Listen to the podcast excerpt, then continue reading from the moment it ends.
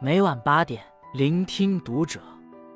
各位听友们，读者原创专栏现已全新上线，关注读者首页即可收听。今晚读者君给大家分享的文章来自作者二辉。听完这位母亲的神发言，我顿悟了北大废物李雪琴当年退学的原因。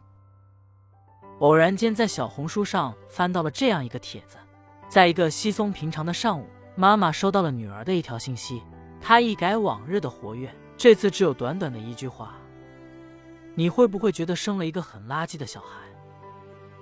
妈妈很快安慰焦虑的女儿：“学习成绩不是最重要的，只要自己尽全力就好。”女儿便将话题的中心移至工作，说：“如果成绩不好，就没有工作了。”这时，妈妈的高光发言出现了：“有工作呀，你可以开个下午茶小店，你可以去做民宿管家，你可以做的事有很多，但最主要的是吃好、喝好、睡好。人来到这世上就是要不断的体验。不管是北大校花彭高畅卖臭豆腐，还是令人心动的 offer。”中实习生黄凯五战考研，他们都在此番体验中甘之如饴。就像作家李梦季说的：“人间是一个巨大的游乐场，我们在其间闯荡，不问前程，只为体验，只为成长，只为尽兴一场。”的确，人生中有太多的猝不及防，与其深陷其中苦苦挣扎，不如学会接受，坦然的过好这一生。上面那位母亲让我不禁想起了另外一位母亲，她和女儿的一段对话让无数网友感慨万千。女儿问：“如果没有学校要我怎么办？”妈妈回：“那你可以尝试其他工作呀，又不是非得做老师。”女儿又问：“如果我打两年零工，并且之后考博呢？”妈妈回：“只要是你想要的，妈妈都会全力支持你。”女儿又问：“那如果别人说，不是说你女儿很优秀吗？”怎么考不上编制？这怎么办？妈妈回答说：“我女儿读了那么多年的书，休息两年怎么了？那么多人没有编制，照样活得好好的。”有句话说得好：“鸭子不必上架，铁也不必炼成钢。今天也不一定非要比昨天好。”听过这样一个故事：在一个寺院中有两棵树，一棵繁盛茂密，一棵却枯萎凋零。禅师便问他的两个弟子：“枯的好？”还是荣的好，一个弟子回答：“当然是荣的好。”另一个弟子却说：“枯也由他，荣也由他。”禅师听后意味深长的笑道：“世间万物，荣枯自有其道理，不必有分别心。是啊，人生百态，各有各的好。就像你走进一片广阔的田野，不一定非得看到一个童话般的城堡才算完满。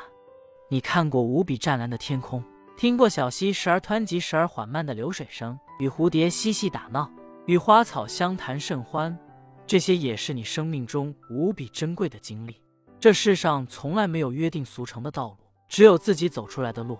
就像海灵格在《我允许》中说的：“我知道，我是为了当下的生命体验而来的，在每一个当下时刻，我唯一要做的就是全然的允许，全然的经历，全然的享受。”看。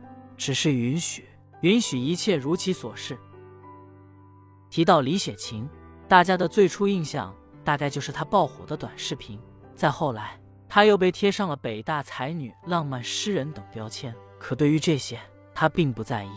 在这一个个标签背后，并非如此简单。她常年被抑郁症困扰，或许是原生家庭的影响，或许是自身太过自卑，又或许是因为没能找到自我价值而感到痛苦。后来，李雪琴去了纽约大学读研究生，申请的专业是教育学。这样的一条路，在寻常人看来一定是前途似锦。可李雪琴选择了一条不归路，那便是退学。她不知道他读下去的意义是什么，也不知道此刻的他如何实现自我价值。他的抑郁症再次发作，于是他拨打了那通电话：“妈，念不动了，想回家了，那你就回来。”就这样，短短的一句话，成了李雪琴的精神支柱。人一定要光芒万丈吗？一定要按照人生既定的路线前行吗？作家伍尔夫说：“不必行色匆匆，不必光芒四射，不必成为别人，只需做自己。”就这样，李雪琴退学了。那年她二十三岁。再后来，就是大家所熟知的她的短视频作品爆火。她这朵盛开在铁岭黑土地上的花，终于被人发现了。而她新的人生也不止于此，她开了属于自己的工作室，当过脱口秀主持人，上过各种不同的综艺节目。弗兰克尔在《生命的探问》中说过：“我们不要忘记，虽然每个人都是不完美的，但是每个人都在以不同的方式不完美。每个人都在以自己的方式不完美。每个人虽然都不完美，但是独一无二的。”我们终其一生，不是为了世俗意义上的成功而活，而是为了找到自己心中的那份真实而活。真实是什么？你看到什么，听到什么，做什么，和谁在一起？有一种从心灵深处满溢出来的充实和不懊恼的平和与喜悦，这就是真实。重要的从来不是社会框架内的标准，而是自己内心的感受。很喜欢一段话：当你允许一切发生。你就会变得柔软，允许最好的发生，也容纳最坏的结果。这一切不过是一场月盈月缺，一幕花开花落。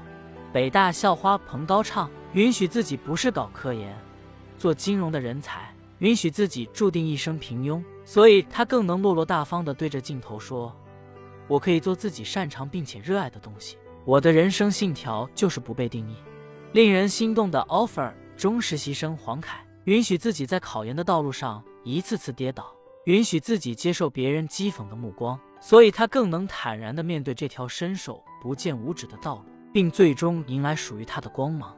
你看，人生这条路本就没有固定的方程式，也没有特定的意义，而你能赋予它怎样的意义，它便有怎样的生机。没有所谓的好与坏，有的只是一次次的热泪盈眶，一次次的醍醐灌顶，一次次的擦干眼泪。和挺直腰板，关注读者，感恩遇见。